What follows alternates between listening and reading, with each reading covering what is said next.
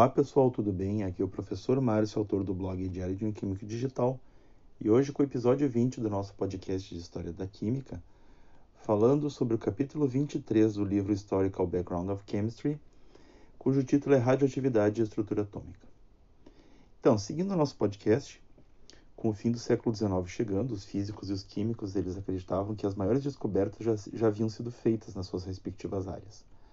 A mecânica newtoniana explicava tudo, os átomos indivisíveis tinham abolido todos os traços de pensamento alquímico do pensamento dos químicos da época. E o químico gastava boa parte do seu tempo sintetizando novos compostos e estudando suas propriedades e suas reações. O físico necessitava compreender melhor a eletricidade e os espectros eletrônicos que careciam de uma explicação melhor para o seu comportamento inesperado. Os químicos não compreendiam a natureza das ligações químicas, achavam que poderiam explicar com base nos métodos clássicos da química e da física. A resolução do problema das ligações químicas e dos espectros atômicos justamente foi o que fez a ciência sofrer uma rápida evolução e revolucioná-la em um curto período de apenas 20 anos.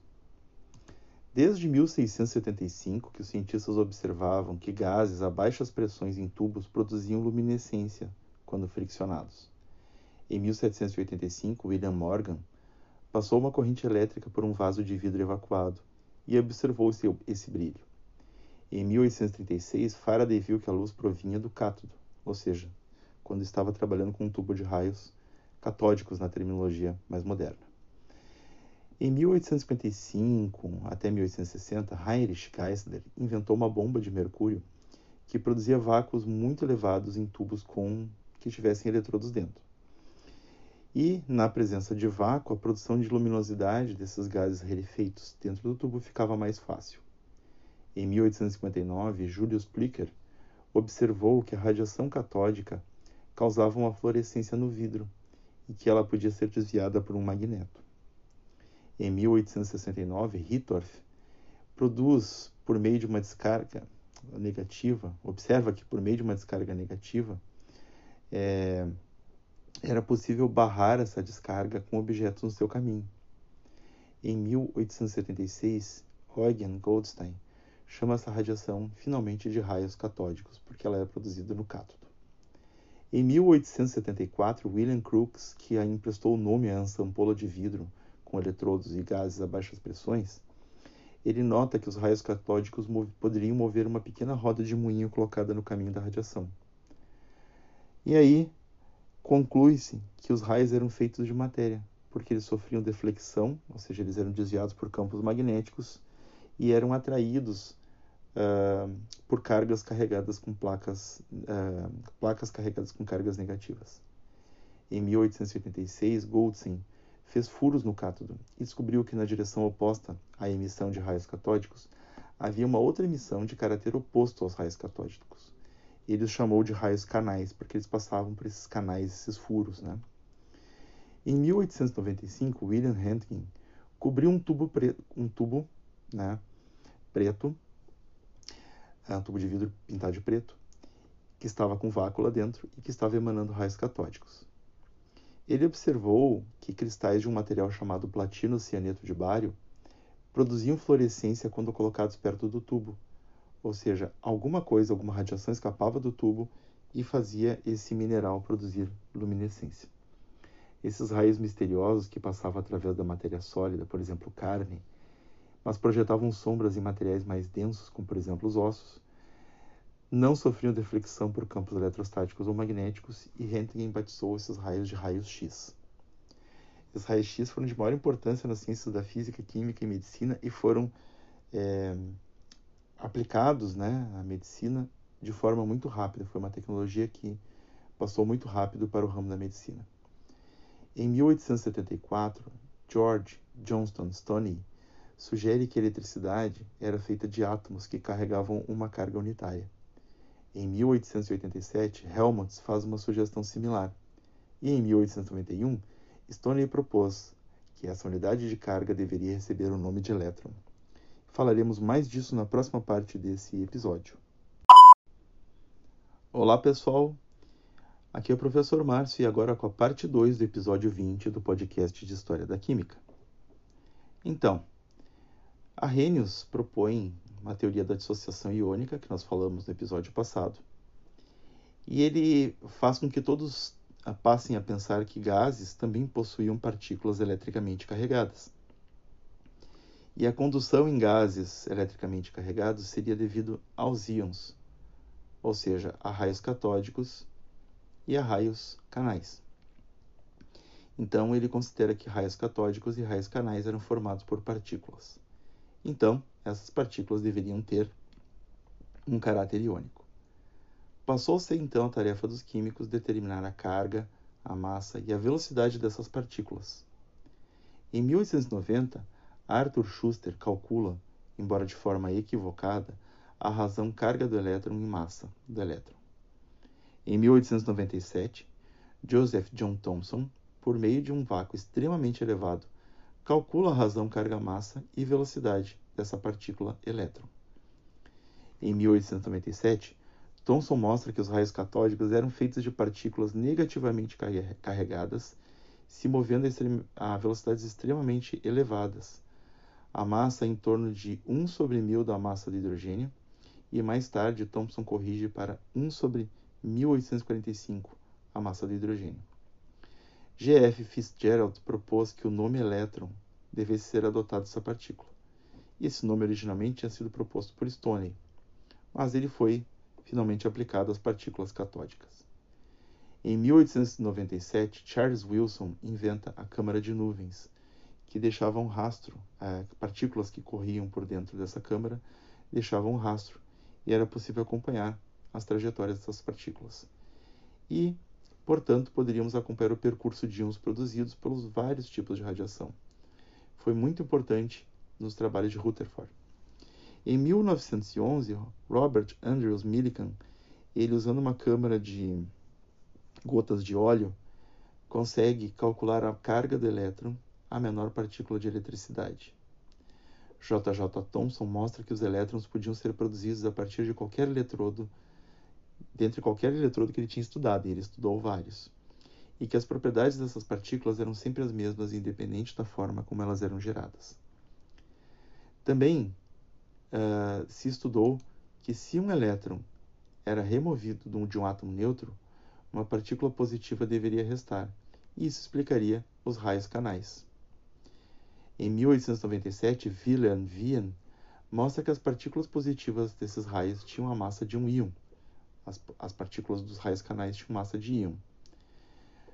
E aí então se considera que gases, assim como as soluções, também conduziam por ionização. E foi um grande avanço na compreensão da natureza da eletricidade. Em 1896, Antoine Henri Becquerel estuda os raios X. Ele sabia que a fluorescência no tubo de vácuo era produzida pelo impacto dos elétrons dos raios catódicos e que esse impacto gerava os raios X. Então ele estuda se outras substâncias fluorescentes podiam também produzir raios X. Sais de urânio, por exemplo, era sabido que conseguiam impressionar, ou seja, marcar chapas fotográficas. Ele então um dia estava trabalhando com essas impressões de chapas fotográficas por urânio, uh, excitado pela radiação dos tubos, e foi chamado para um outro lugar.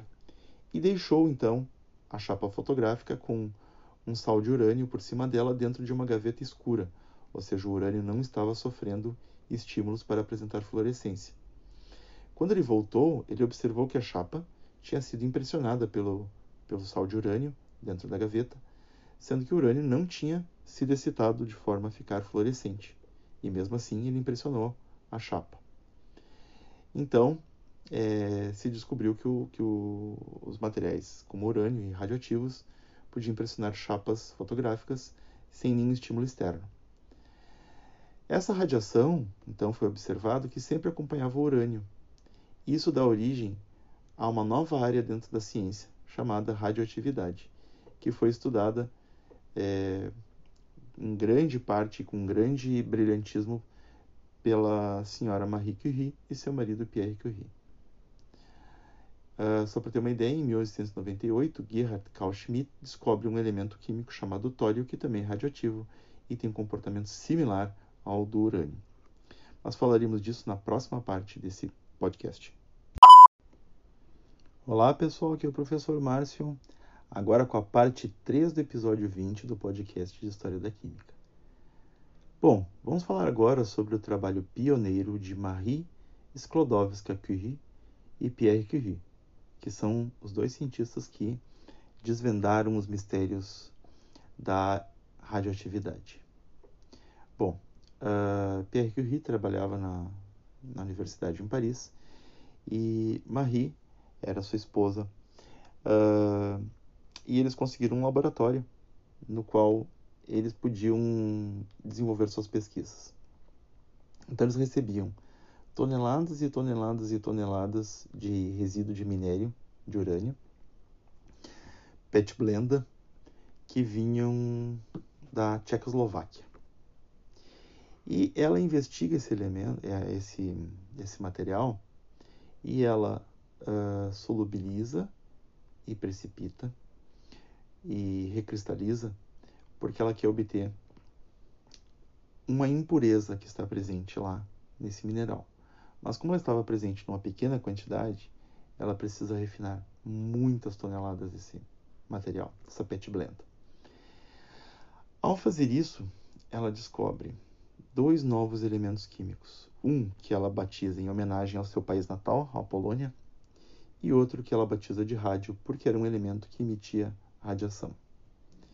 Foram necessárias inúmeras cristalizações fracionadas para chegar a essa descoberta. E ainda em 1900, André Debierne, trabalhando em conjunto com os Curie, descobre mais um elemento químico chamado actínio, presente na PET blenda. Enquanto Debierne e outros trabalhavam com os Curie, Rutherford, que estava nessa época trabalhando em Montreal, no Canadá, descobre a existência dos raios alfa e beta, é, principalmente no urânio. O urânio emitia esse tipo de radiação alfa e beta. Radiação alfa é uma radiação que é um núcleo de um átomo de hélio, dois prótons, dois nêutrons, sem elétrons, e a beta pode ser um elétron emitido direto do núcleo, sim, direto do núcleo, mas pode ser também um antielétron, emitido também diretamente do núcleo. Rutherford notou a presença de gás radônio radioativo no tório. Em 1902, Rutherford e Frederick Soddy teorizam sobre a desintegração atômica e a formação de novos elementos por fissão nuclear. Eles determinam então que existem os raios beta, que são elétrons que partem direto do núcleo, pode ser beta menos ou beta mais, Beta menos é um elétron com carga negativa, como deve ser, e beta mais é um elétron com carga positiva ou positron. Também fala sobre os raios gama, que são raios energéticos com um comprimento de onda muito curto, da casa de 10 a menos 10, 10 a menos 15 metros. E em 1906 e 19, entre 1906 e 1909, Rutherford determina que as partículas alfa elas têm a composição de núcleos de hélio. Paul Villard descobre os raios gama, que são similares aos raios X. E em 1900 ele percebe que o urânio se transformava em outra substância. Agora era possível especular sobre o arranjo dos elétrons e íons positivos no interior dos átomos. Os elétrons possuíam cargas negativas e eram encontrados em todos os átomos. Como os átomos eram eletricamente nêutrons, deveria haver uma porção positiva nos átomos, por causa dos raios canais que sabíamos que tinham cargas positivas. J.J. Thomson e Lord Kelvin descreveram uma massa uniforme de carga positiva na qual os elétrons estariam distribuídos, e surge aí então o modelo atômico do pudim de passas.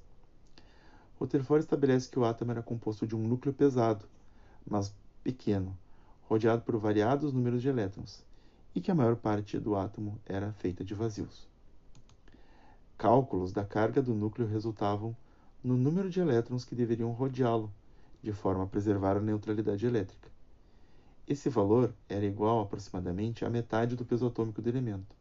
Hoje a gente sabe por quê, porque a outra metade do peso seria devido ao número de nêutrons, que tem quase o mesmo número de nêutrons dentro de um núcleo, igual, quase é, o número de nêutrons e de prótons é quase igual nos elementos mais leves, e a massa do nêutron é quase igual à massa do próton. Então, se conseguimos determinar pelo número de elétrons o número de prótons, a massa seria o dobro, por quê? Porque o número de prótons e de nêutrons é mais ou menos igual a ter elementos de número atômico 20. Em 1913, Henry Gwynne Jeffrey Mosley, que morreu muito cedo, diga-se de passagem, trabalhando com Rutherford, observou que os raios catódicos colidindo com diferentes materiais-alvo materiais -alvo, produziam raio-x com uma frequência característica do metal que o compunha, que compunha o alvo. Bom, a equação que Mosley descobriu, que diz que a frequência é igual a um número A, multiplicado por um n menos b, todo esse n, n menos b elevado ao quadrado, uh, essa equação ele dizia que previa a frequência do elemento, tendo como base uma constante A e uma constante B, e um número inteiro n, que era característico de cada metal, cada metal tinha apenas um N. E uh, esse N, ele observou que era um número inteiro que deslocava a frequência do, do próximo elemento da tabela para uma unidade. Então, esse N ele chamou de número atômico. Ele estabeleceu que essa quantidade representada por N só podia ser uma coisa: a carga positiva do núcleo central. Hoje sabemos que esse é o número de prótons que existem no núcleo. Então, a adoção do, do número atômico, ou Z, permitiu organizar a tabela periódica de uma maneira que eliminava as inversões que existiam desde o tempo de Mendeleev entre os dois isótopos do iodo e do telúrio. Z, ou número atômico, era uma quantidade muito mais básica que peso atômico. Em 1911, Niels Bohr que tinha trabalhado um ano com Rutherford na Inglaterra, ele ampliou a ideia de átomo. Ele usou a recém-criada mecânica quântica de Planck para descrever o núcleo atômico rodeado por camadas de elétrons, sendo que as camadas mais externas seriam responsáveis pelas propriedades químicas do elemento. Essa é a base do conceito de estrutura atômica pela qual as ideias modernas foram desenvolvidas. As ideias sobre a estrutura atômica tinham sido desenvolvidas o suficiente para permitir explicar outros fatos intrigantes que apareciam nos estudos sobre materiais radioativos.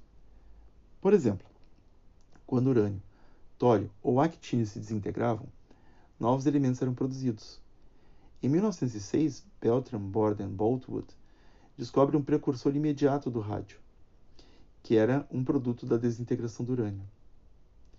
E esse elemento era um elemento que ele chamou de íonion, que hoje nós sabemos que é o tório. Entre 1911 e 1913, Soddy, Fajans e Russell estabelecem que a perda de uma partícula alfa fazia com que o elemento formado tivesse duas posições a menos de número atômico na tabela periódica. Ele perdia dois números atômicos e perdia uma massa atômica total de 4. Então, ele perdia um núcleo de hélio por radiação alfa e que a partícula beta fazia com que o número atômico se movesse uma posição para frente, sem mudança no peso atômico. Porque a partícula beta é, um, é uma partícula do núcleo que se desintegra né, e, e, gera um elétron e um novo próton. Né, um nêutron se desintegra, gerando um novo próton e um elétron. Então faz com que o Z se mova uma posição para frente. Bom, as três séries de desintegração nuclear produziam inúmeros elementos, mas certos elementos possuem diferentes pesos atômicos, mas o mesmo Z, o mesmo número atômico. Ou seja, peso atômico é a soma de prótons e nêutrons. número atômico é o número de prótons. Então, as séries de desintegração produziam mesmo Z, mas diferentes massas. Então se percebeu que o íonion, nesse caso, era um dos isótopos do tório. E essa era uma ideia totalmente nova para os químicos, que já tinham aceitado a constância do peso atômico como uma propriedade fundamental. Não, não era o peso atômico que era constante, e sim o número atômico. Essas substâncias eram iguais em número atômico, mas com pesos atômicos variados. E aí Soddy cria o termo isótopos, que significa mesmo lugar. E aí, nós vamos falar rapidamente do chumbo, que proveniente de diferentes séries de desintegração possuíam diferentes pesos atômicos que finalmente pode ser explicado dessa forma, por meio do conceito de isótopos. e falaremos um pouco mais na próxima parte desse podcast. Olá pessoal, aqui é o professor Márcio e agora com a quarta parte do episódio 20 do podcast de História da Química. Bom, com a descoberta do conceito de isótopos, em 1919, Thomson e Francis William Astor desenvolvem a espectrometria de massas, que é uma técnica para separar isótopos com pesos atômicos diferentes.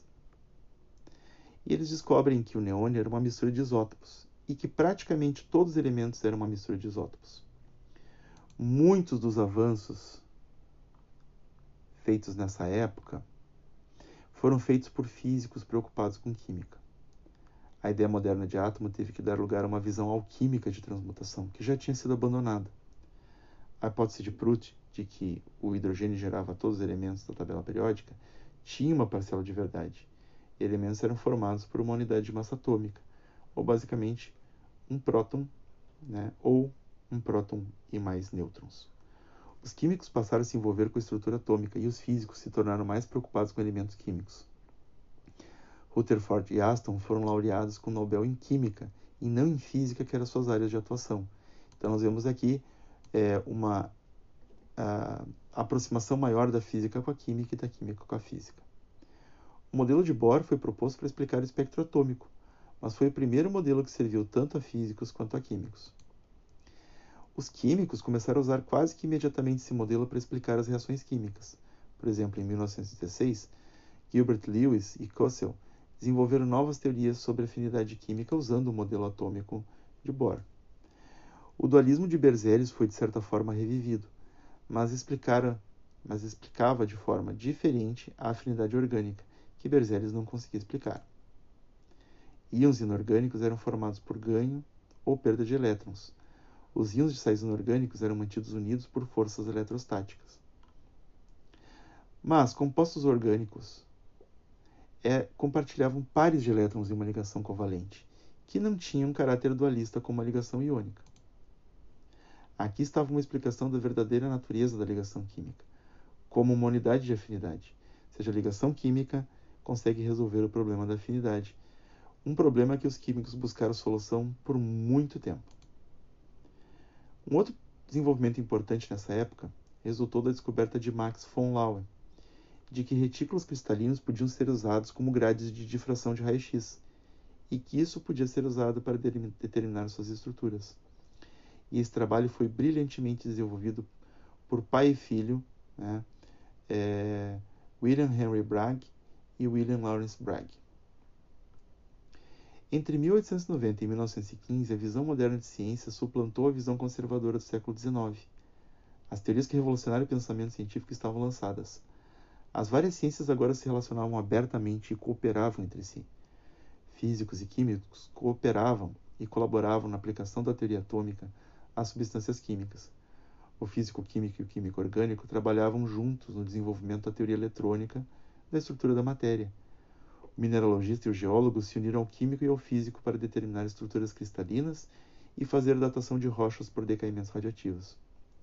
E mesmo a biologia colaborou com os químicos usando técnicas físico-químicas na resolução de estruturas de proteínas, o uso de traçadores isotópicos na elucidação de mecanismos metabólicos e, finalmente, os cientistas aprenderam o valor de trabalhar em conjunto.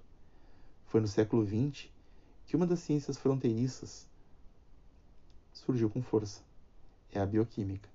A bioquímica surgiu como uma forma de congregar os vários ramos da química com a biologia. E isso falaremos no próximo episódio. Obrigado.